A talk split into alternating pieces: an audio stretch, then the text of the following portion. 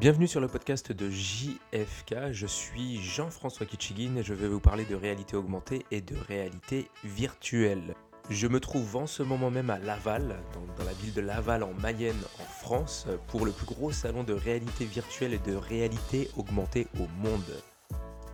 Dans cet épisode, je vais parler de la maturité de certains projets qui ont été présentés. Je vais bien sûr vous parler de réalité augmentée, de réalité virtuelle et on abordera des notions de tracking et notamment en fait des notions de 3D dans les mondes virtuels. Allez, à tout de suite. Donc sur ce deuxième jour, j'ai pu voir pas mal d'expériences. Euh, hier, j'étais plutôt en mode découverte, voilà, qu'est-ce qu'on voit, etc. Et là, j'étais beaucoup plus en mode analyse. Et euh, ce qu'on peut voir, c'est que euh, la réalité augmentée est beaucoup utilisée dans des cas d'usage de télémaintenance, euh, de contrôle qualité par exemple, et que la réalité virtuelle est vraiment euh, la star de, comment des programmes de formation. J'ai euh, parlé à pas mal de visiteurs qui étaient déjà présents sur le salon il y a quelques années et qui revenaient pour la deuxième fois, notamment en 2018, et, et, leur analyse était assez pertinente. Ils trouvaient vraiment que la maîtrise des technologies était beaucoup, beaucoup plus mature euh, que ce soit sur les deux technos, AR, VR, et euh, que les contenus étaient vraiment de, de meilleure qualité. Si je prends l'exemple de la réalité augmentée, ce que j'ai vu cette année, c'est que le tracking sur les casques euh, est vachement, vachement plus précis. Il est beaucoup plus précis et ça permet d'améliorer grandement l'expérience utilisateur. Là où il y a quelques années, le problème était de, superposer des informations au bon endroit ou sur, ou sur, ou sur le, bon, le bon modèle, là, cette année, on retrouve moins ce problème-là. Même ce qu'on voyait il y a quelques années, c'est vrai, c'était aussi beaucoup, beaucoup de, de, comment s'appelle, bah, d'images qui permettaient d'afficher des éléments virtuels. Donc, on se servait encore il y a quelques années d'un marqueur, ce qu'on appelle un marqueur. Aujourd'hui, on en voit très, très peu sur les stands. Euh, beaucoup, d'un point de vue de, la réalité augmentée, la technologie est très très markerless et, euh, et on voit aussi qu'on utilise beaucoup d'objets euh, en 3D, d'objets en fait du quotidien. J'ai pu voir de la réalité augmentée par exemple sur des volants de voiture, euh, de la réalité augmentée sur un, gros moteur de, de, de, de camion Renault. Et ce qui était intéressant, c'est que euh, comme le tracking était de, meilleure qualité, la superposition des informations était beaucoup, beaucoup plus précise. Donc il y avait des modèles 3D, si je reprends l'exemple en fait, du camion, du Renault Trucks, du moteur de, camion. Euh, voilà, l'affichage des informations sur ce, ce moteur euh, venait vraiment, vraiment se superposer sur les pièces sur lesquelles il fallait se concentrer pour faire le contrôle qualité.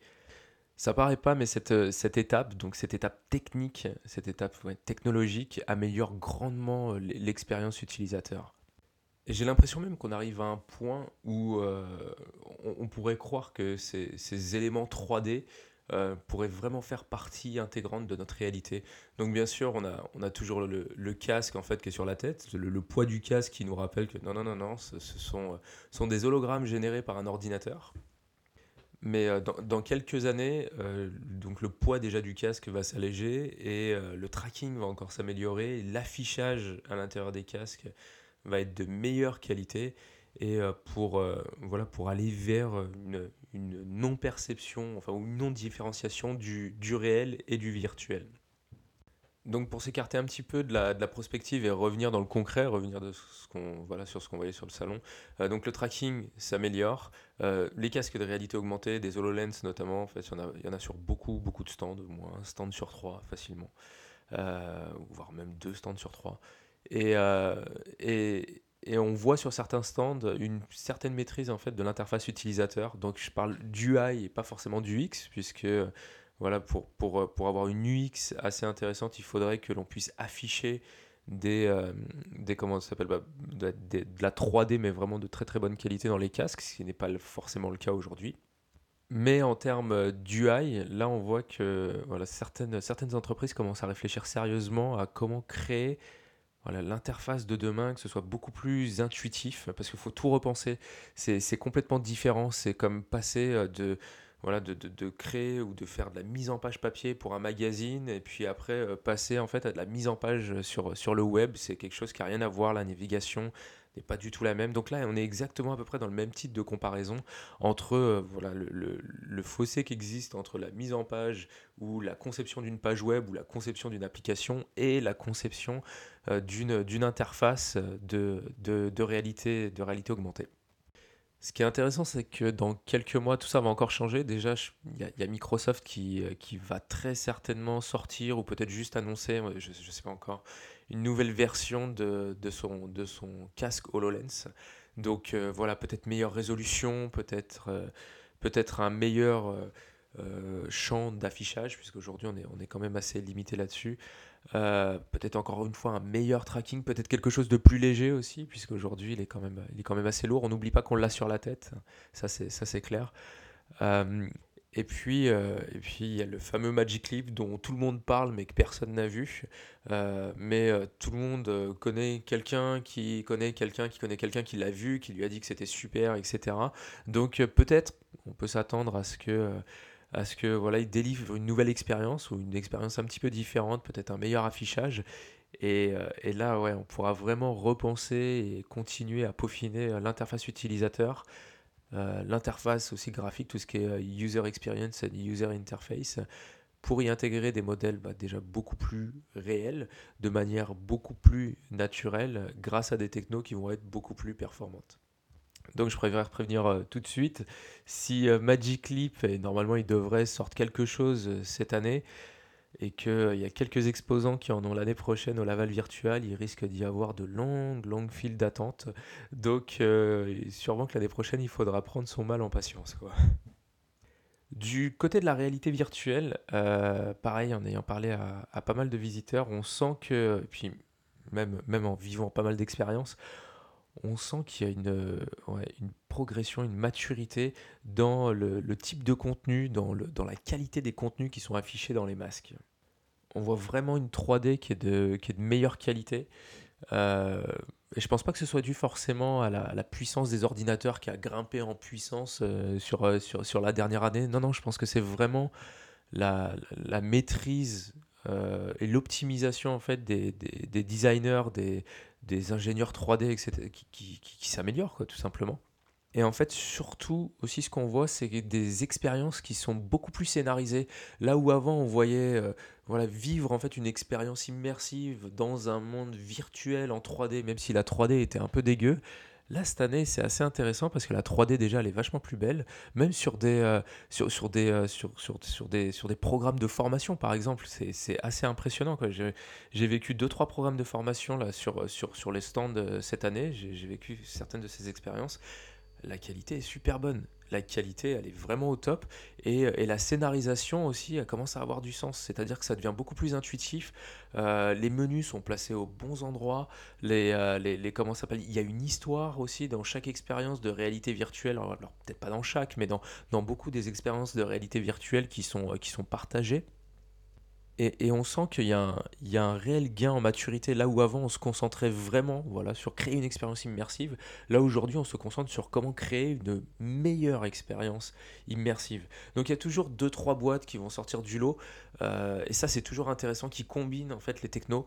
Euh, donc on a vu, euh, enfin ce que j'ai vu c'est de la formation collaborative, c'est hyper c'est hyper intéressant. Il y en a qui poussent le concept super loin.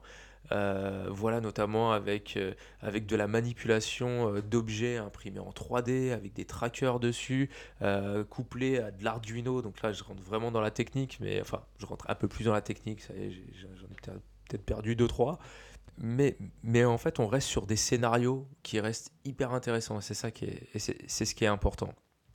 Donc je pense que l'année prochaine, on va encore monter en maturité dans, euh, dans, la 3D. Ça va être encore plus réaliste, encore plus beau, euh, encore plus... Voilà, le monde virtuel va, va vraiment prendre du sens.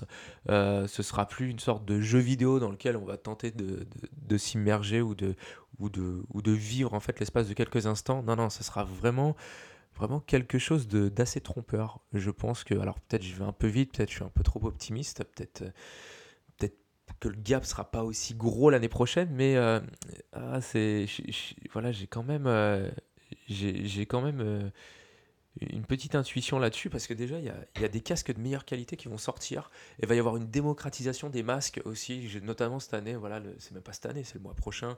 Il y a l'Oculus Go qui sort pour 200 euros, qui est un casque de réalité virtuelle autonome. Euh, donc voilà, il n'y a plus besoin d'être lié euh, par fil à, son ordinateur. Donc même si la qualité de l'affichage va pas être extraordinaire, il va pas être dingue, au moins en fait ça va participer à la démocratisation de la techno, ce qui va faire que bah, on voudra plus de contenu. Donc ça va pousser les créateurs de contenu à être euh, alors peut-être c'est pas plus innovant quoi que si, mais mais du moins beaucoup plus perfectionniste, on va dire, dans la création de leur contenu, parce qu'on va avoir en face un public qui va être de plus en plus demandeur. L'effet waouh va, va, va s'estomper pour laisser place à un effet, ok, maintenant je veux quelque chose de concret, et euh, ouais, c'est quelque chose que je veux vraiment, quoi. Quelque chose de, de concret, je veux le vivre, je veux le vivre pas forcément tout seul, je veux le partager. Euh, donc, donc voilà. Euh, et, bien sûr, il y a du matériel qui va arriver qui va être de bien, bien meilleure qualité aussi. Donc je sais qu'il y a un casque, je ne sais pas comment il s'appelle, qui circule sur le salon, qui est, assez gros, qui affiche, il me semble, de la 5K en fait à l'intérieur. Donc euh, voilà, je pense que je vais aller tester demain, je vais voir un petit peu ce que ça donne. Mais, euh, mais en tout cas, voilà, meilleur, la meilleure 3D, de meilleure qualité.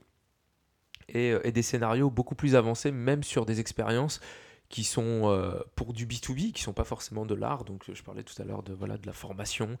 Euh, voilà, la, qualité est bien meilleure. En plus, qu'on a pu voir cette année, donc pour rester dans le domaine de la, de la VR, c'est euh, c'est on voit apparaître des gants, des, alors des, des, des, des gants qu'on enfile, comme c'est des gants en lycra en fait, qui sont bourrés de capteurs à l'intérieur et qui analysent en fait la, la, la comment s'appelle lorsque vous pliez vos doigts, etc.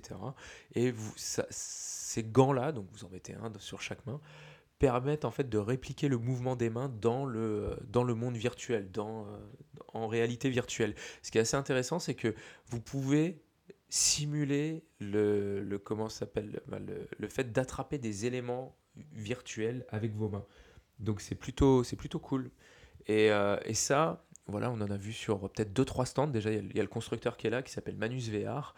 Euh, qui est là. Et euh, on en a vu sur, euh, ouais, il me semble que c'était 2-3 stands qui commençaient à utiliser ces, ces, gants de réalité virtuelle pour justement, encore une fois, avoir beaucoup plus de précision dans la saisie d'objets dans des mondes virtuels. Si, si, si, je devais faire un rapide bilan de cette, cette deuxième journée, on a gagné, je vois que les exposants en fait ont gagné en maturité sur l'utilisation du matériel et du soft, tout simplement des meilleures expériences en réalité virtuelle, des meilleures expériences aussi en réalité augmentée. Euh, on voit toujours des tablettes, voilà, pour, euh, ça, me fait penser à ça, là, pour la réalité augmentée, on voit toujours des tablettes. De toute façon, la tablette, par exemple, ou le téléphone est, toujours l'objet du quotidien, mais voilà, on, on, sent quand même qu'on commence à se tourner vers, vers ces devices qu'on met au niveau des yeux, HTC Vive, euh, Oculus Rift. HoloLens, Meta, enfin voilà, tout, des Trivisio, des Optinvent, etc. Voilà, toutes les marques en fait de, de masques et de casques de réalité virtuelle et de réalité augmentée. Et on commence à, apercevoir euh, l'utilisation de l'aptique. Donc ça aussi, c'est assez fort. C'est, c'est, on, commence à le voir, l'utilisation d'outils, de, de, de, voilà, de, de, matériel qu'on va se mettre au bout des doigts ou qu'on va enfiler comme un gant pour gagner encore plus de précision. Donc déjà, c'est dans une logique de précision, hein. mais c'est surtout en fait pour gagner en, en, expérience utilisateur pour que ce soit beaucoup plus intuitif. Donc euh, ouais, je pense que l'année prochaine, c'est ce qu'on verra aussi de plus en plus peut-être, euh, pas simplement l'augmentation de la vision, mais euh, l'augmentation en fait d'autres sens, type, type le toucher par exemple. Voilà, c'est déjà la, fin de cet épisode. Écoutez, si, euh, ça vous a plu, euh, n'hésitez pas, un, à le partager. Euh, et puis, puis deux, n'hésitez pas à, mettre un petit, un petit like sur le SoundCloud ou sur l'Apple Podcast. Je vous retrouve demain pour le dernier épisode de cette série de, de, trois épisodes. Demain, ce sera mon dernier jour sur euh, Laval Virtual. Et euh, entre-temps, n'hésitez pas si vous avez des questions à laisser un commentaire, voilà, encore une fois, sur, SoundCloud ou, euh, ou à me contacter directement sur les réseaux sociaux. Allez, à demain. Bye.